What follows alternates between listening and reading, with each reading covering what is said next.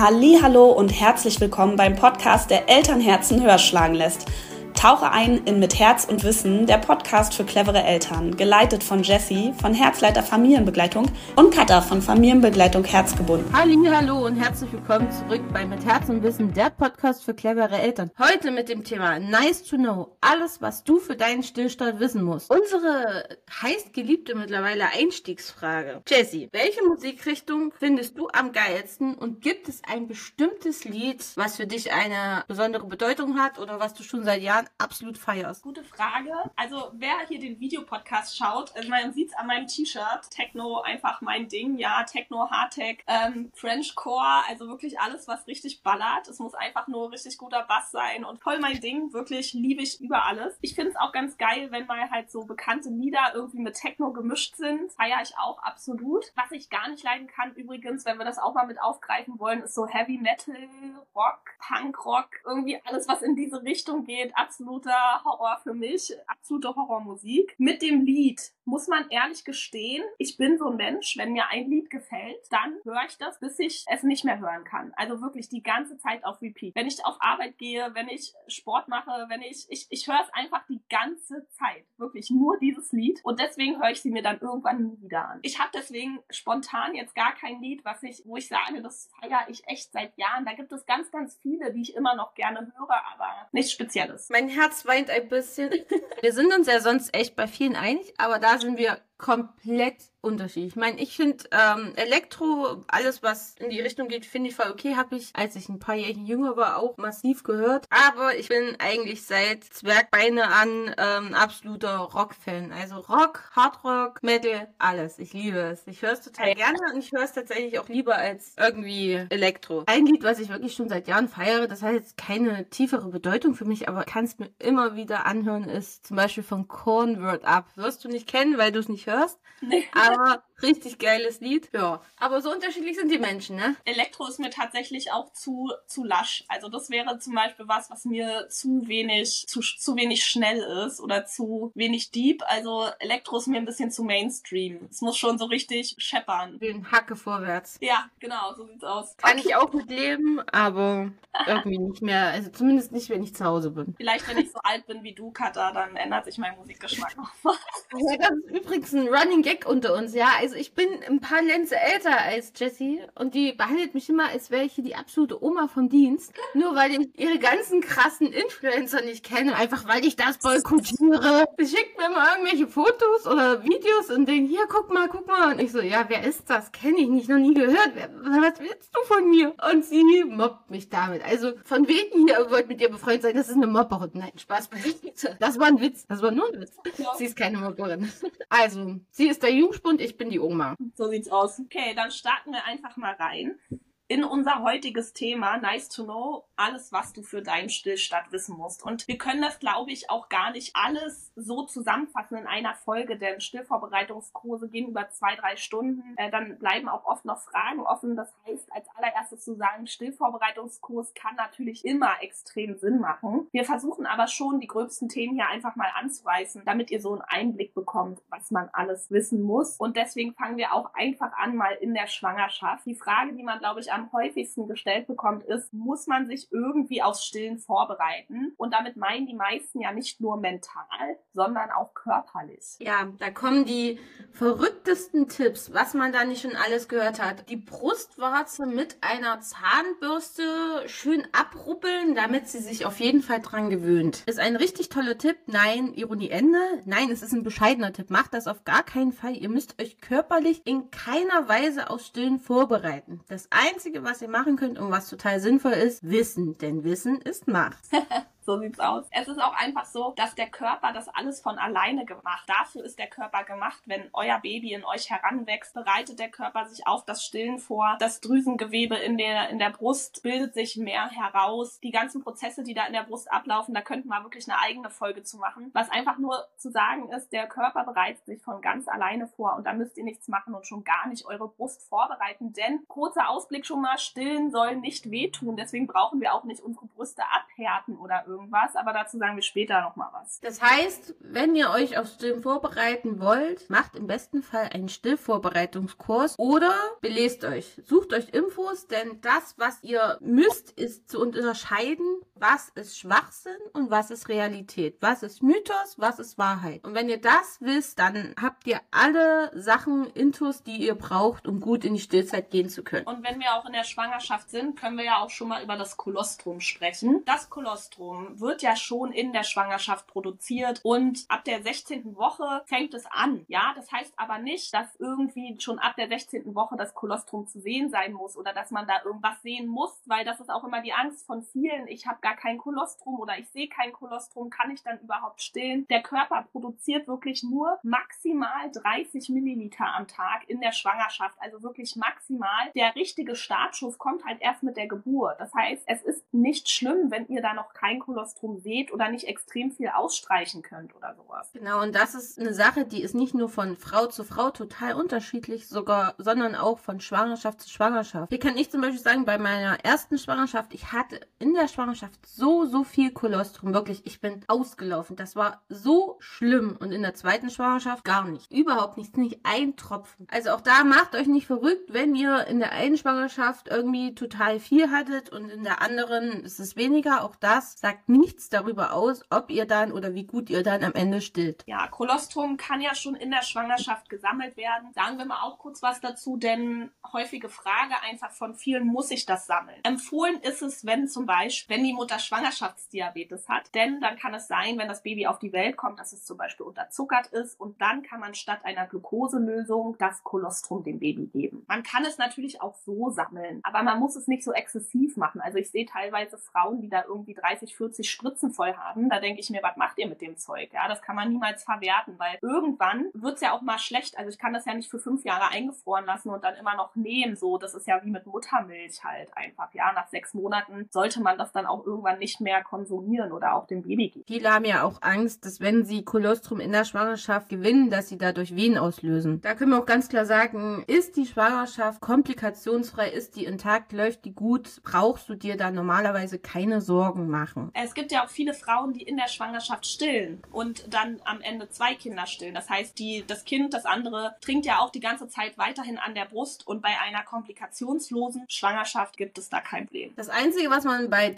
Tandemstillen, um da mal einen kleinen Exkurs zu machen, beachten sollte oder wissen sollte, ist, dass das Kolostrum bei dem älteren Kind abführend wirken kann. Ja, aber es ist trotzdem sehr, sehr wertvoll. Also es kann total wertvoll sein, Tandem zu stillen, wenn man das möchte. Wenn das Kind dann nochmal den Kolostrum-Boost bekommt, ist das natürlich immer total klasse und das ist ja ein totale, das ist einfach die goldene Milch, wie man sagt. Es ist einfach, hat so viele Nährstoffe, das kann man einfach gar nicht abbilden, was da alles drin ist. Und das Kolostrum, das hatten wir schon gesagt, das ist am Anfang so, so wenig, weil auch einfach ein Neugeborenes extrem wenig trinkt. Aber das Kolostrum hat ja nicht nur viele Immunstoffe, sondern es hilft zum Beispiel auch das Baby schneller ähm, das Kindspech auszuscheiden, was zum Beispiel dafür sorgen kann, dass wenn es jetzt Richtung neugeborenen Gelbsucht geht, dass das schneller abgebaut wird. Wenn wir jetzt mal weitermachen, wir waren ja jetzt bei der Schwangerschaft, ich würde sagen, wir machen mal weiter bei der Geburt. Das Kind kommt jetzt oder macht sich auf den Weg, die Wehen beginnen oder es wird ein Kaiserschnitt, was auch immer. Da gibt es ja auch nochmal Unterschiede. Kind kommt auf die Welt und deswegen muss man sagen, die Geburt hat einen Einfluss auf den Stillstart und die Milchbildung. Nicht bei allen. Es gibt Frauen, die haben eine total komplikationsvolle Geburt, ganz viele Eingriffe, ganz viel von außen und der Stillstand ist perfekt. Aber man muss sagen, dass Eingriffe von außen natürlich etwas auch die Milchbildung belasten können. Denn es ist Stress, es ist Eingriff in den Hormonhaushalt. Man muss einfach sagen, ein Kaiserschnitt ist auch etwas anderes als eine natürliche Geburt. Deswegen gibt es da viele Faktoren, die einfach das Stillen und den Stillstart beeinflussen können. Genau, und das kann halt auch einfach ein Stück weit dazu führen, dass es später zu einem sogenannten oder umgangssprachlich genannten Milcheinschuss kommt. Das heißt, wenn jetzt zum Beispiel unter der Geburt massiven Stress hattest oder eine PDA oder zum Beispiel einen Kaiserschnitt oder viel Flüssigkeit gekriegt hast, viel Schmerz, viele Medikamente, dann kann es wirklich dazu kommen, dass du einen späteren Milcheinschuss hast. Und einen verzögerten Milcheinschuss denn ungefähr drei Tage nach der Geburt sollte der Milcheinschuss kommen. Und wir sagen in der Fachsprache gar nicht Milcheinschuss dazu, sondern initiale Brustdrüsenschwellung. Warum? Eigentlich ist es gar nicht der Grund, dass die Brust so, also man kennt es ja, wenn man schon mal ein Baby bekommen hat, die Brust wird sehr prall, sehr fest, sehr hart, manchmal auch ganz heiß oder schmerzt sogar. Das ist gar nicht die Milch, die da in die Brust schießt, die das verursacht, sondern es ist einfach das Drüsengewebe, das anschwillt und äh, quasi die Durchblutung die das Ganze macht. Eventuell auch manchmal zusammen mit Wassereinlagerungen oder ähnlichen Dingen. Aber das ist halt der Punkt, warum die Brust anschwillt und gar nicht die Milch an sich. Aber wie gesagt, oder wie wir schon gesagt haben, es kann zum Beispiel auch sein, dass du eine total stressige Geburt hast, wirklich alle möglichen Interventionen und du dein Kind einlegst und es läuft wie geschnitten Brot. Das heißt also, nur weil du zum Beispiel eine stressvolle Geburt hast, brauchst du dir jetzt nicht gleich Sorgen machen, oh mein Gott, das Stillen funktioniert nicht. Da kann ich zum Beispiel aus persönlicher Erfahrung sagen, meine erste Geburt, die war wirklich Horror. Da war wirklich das alles schief gelaufen, was hätte schief laufen können. Endete in einem Notkaiserschnitt und trotzdem, ich habe mein Kind angelegt und das lief wie geschnitten Brot. Die hat getrunken, die hat gut zugenommen, das lief alles super. Also es kann auch so laufen. Man muss sagen, dass es ja unter der Geburt verschiedene Eingriffe gibt, auch wenn man eine natürliche Geburt hat, PDA, Schmerzmittel. Schon Schmerzmittel sind ein Eingriff in die Geburt und können Sachen machen. Zum Beispiel auch das Geburtsgewicht des Babys verändert werden kann durch zu viel Flüssigkeit und das auch gerade bei Kaiserschnitten, da bekommt man immer Infusion oder auch durch Schmerzmittelgabe über einen Tropf, kann sich das Geburtsgewicht verändern des Babys und dann auch machen, dass es am Ende mehr abnimmt und zugefüttert wird. Die heißgeliebte Zufütterkeule. Das ist zum Beispiel auch ein Punkt, warum Kolostrum halt so sinnvoll ist. Du kannst dann, wenn es wirklich, wenn wirklich irgendwas unter der Geburt nicht so läuft, wie es laufen sollte, hast du das Kolostrum dabei und das kann halt einfach dein Baby gegeben werden. Und es muss halt dann nicht die Cremilch oder Formularmilch oder wie auch immer man es bezeichnen möchte, aus dem Krankenhaus bekommen. Denn das Kolostrum ist halt in dem Fall wirklich wichtig, weil es dein Kind hilft, eine gute Darmflora auszubilden. Das ist auch ein Grund, warum Kolostrum echt sinnvoll und echt wertvoll ist. Genau. Und wir sagen jetzt nochmal Kolostrum, weil wir ja gesagt haben, es wird schon in der Schwangerschaft produziert und der Startschuss ist die Geburt. Warum? Wir brauchen das Ausscheiden der Plazenta. Das Ausscheiden der Plazenta gibt quasi den Startschuss für die Milchbildung, denn dann fangen an, das also die Hormone abzufallen, die Schwangerschaftshormone und das Prolaktin steigt an. Das brauchen wir für die Milchbildung. Ganz, ganz wichtig. Und wir haben die ersten zwei Wochen nie wieder so einen hohen Prolaktinspiegel. Und das ist auch der Grund, warum die ersten zwei Wochen so, so, so wichtig sind. Die ersten zwei Wochen sind ganz, ganz entscheidend für die Stillzeit. Es ist nicht so, dass wenn die ersten zwei Wochen nicht gut laufen, dass man dann nicht voll stillen kann und das alles verloren. Aber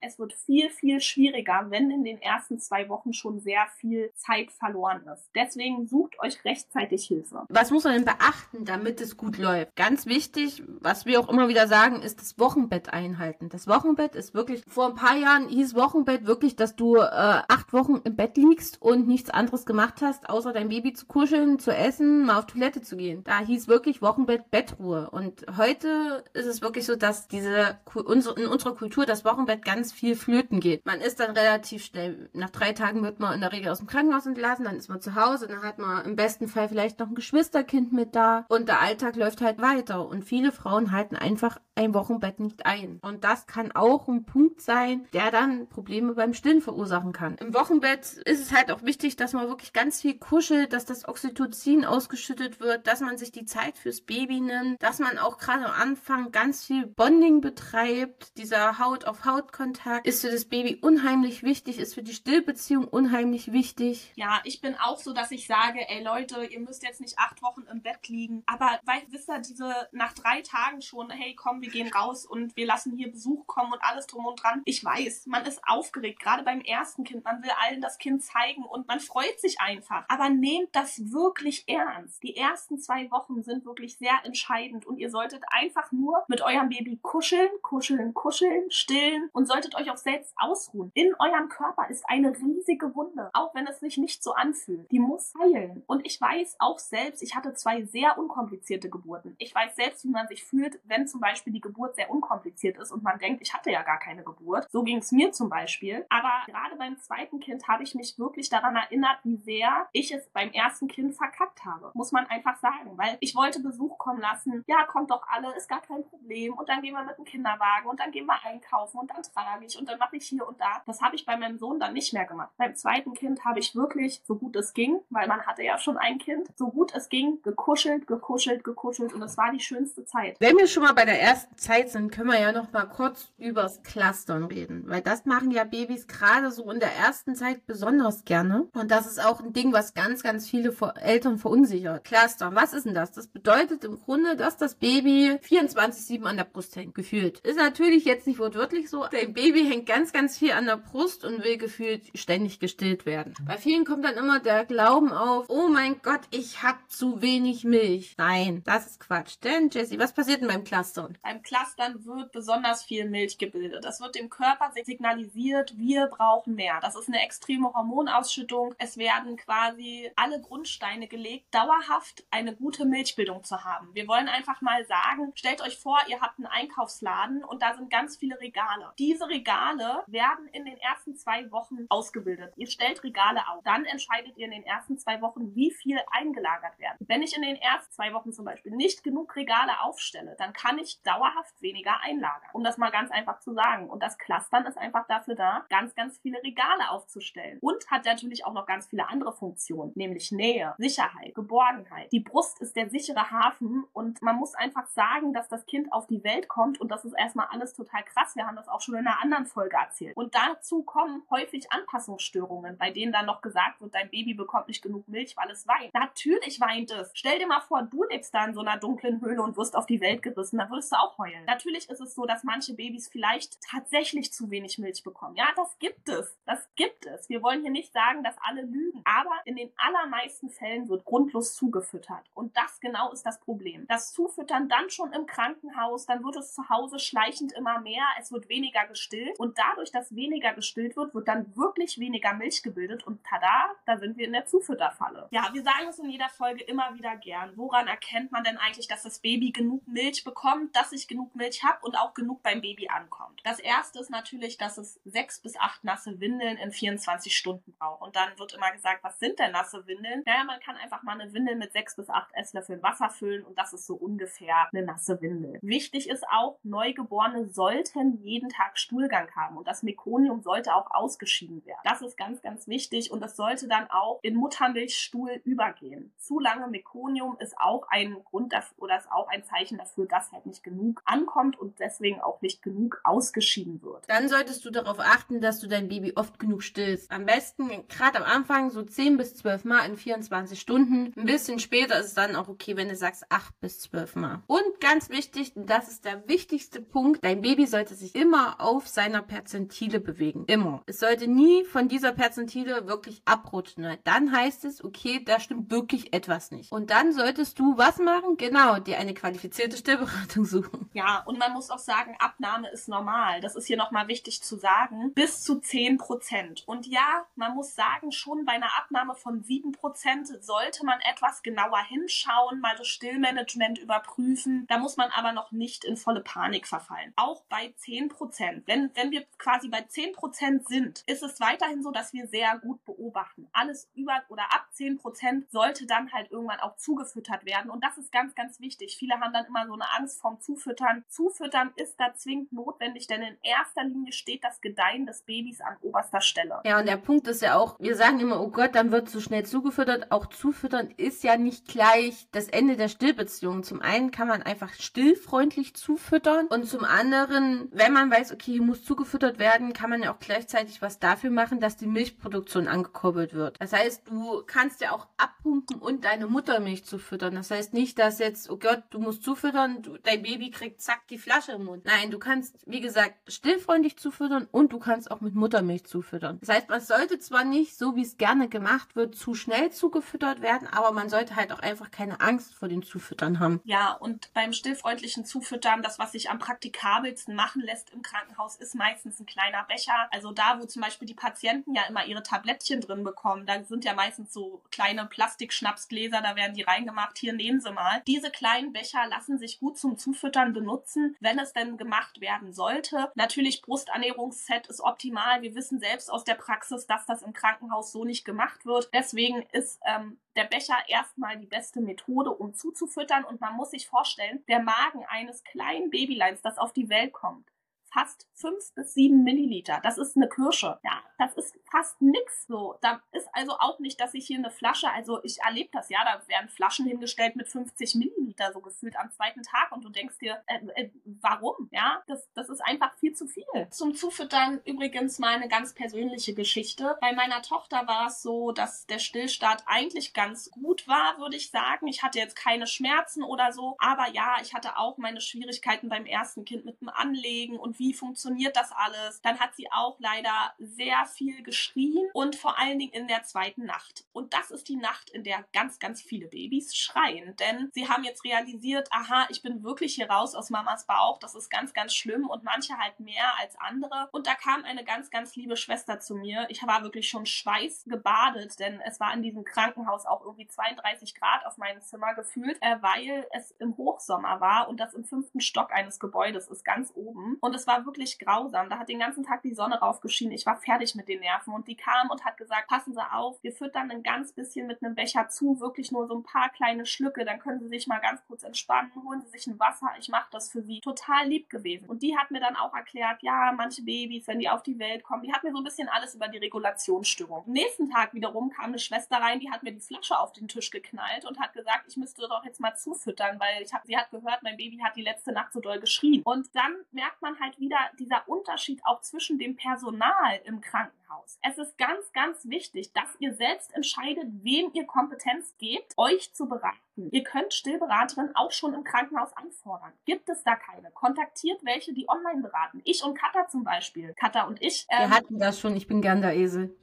Katha und ich beraten zum Beispiel online. Theoretisch könnt ihr uns noch aus dem Krankenhaus kontaktieren und uns sagen, hey, irgendwas stimmt hier nicht. Lass uns mal Videotelefonieren. Das funktioniert total einfach und leicht. Oder vielleicht muss es auch einfach nur mal ein Tipp sein, dass ihr zum Beispiel sagt, hey, die eine Schwester hat mir hier das und das gesagt. Stimmt das eigentlich? Macht das. Sucht euch Hilfe. Wir hatten ja das Thema alles, was du dich, äh, was du wissen musst für einen guten Stillstart. Viele fragen sich, muss ich mir jetzt zum Beispiel schon ein Brusternährungsset kaufen, bevor es überhaupt zu Problemen kommt? Einfach damit ich es zu Hause habe. Oder brauche schon Prämilch zu Hause, falls es irgendwelche Probleme gibt. Ich sage immer, ich kann verstehen, dass man gerne vorbereitet sein möchte, weil ich nämlich tatsächlich auch so ein Typ bin, der immer sagt, lieber man hat, als man hätte. Aber zum einen verleitet es, gerade wenn man Prämilch hat, verleitet es schon ein Stück weit dann mal schneller zu sagen, okay, das funktioniert hier nicht. Ich gebe jetzt lieber Prämilch. Und so ein Brusternährungsset, das ist halt so ein bisschen, bei uns sagt man immer wie so eine selbsterfüllende Prophezeiung. Du gehst halt mit einem total negativen Mindset in diese Stillbeziehung rein, schon mit dem Gedanken, oh Gott, das klappt bestimmt nicht, oh mein Gott, oh mein Gott. Darum würde ich sagen, nein, lass es erstmal und besorg dir sowas, wenn du es dann wirklich brauchen solltest. Weil das ist auch ein Punkt, den ich finde, der ganz, ganz wichtig ist. Positiv reingehen, eine positive Einstellung, sich selber Mut machen, selber sagen, hey, mein Körper ist dafür gemacht, mein Kind zu stillen. Das klappt, das funktioniert und Punkt. Und wenn es nicht funktioniert, dann suche ich mir Hilfe. Genau, das ist immer was, was ich auch ganz wichtig finde. Einfach nicht davon auszugehen, dass es nicht klappt und auch nicht verzagen, wenn es mal beim ersten Anlegen im Kreissaal noch nicht funktioniert oder wenn es noch nicht so optimal optimal läuft. Es müssen beide ja erst sich daran gewöhnen und das ist halt erstmal ein bisschen schwierig und ein Kind hat auch eine Geburt hinter sich. Das ist auch anstrengend. Manchmal gibt es auch die Babys, die erstmal ein bisschen schlafen nach der Geburt. Auch dann ist nicht alles verloren. Ich denke,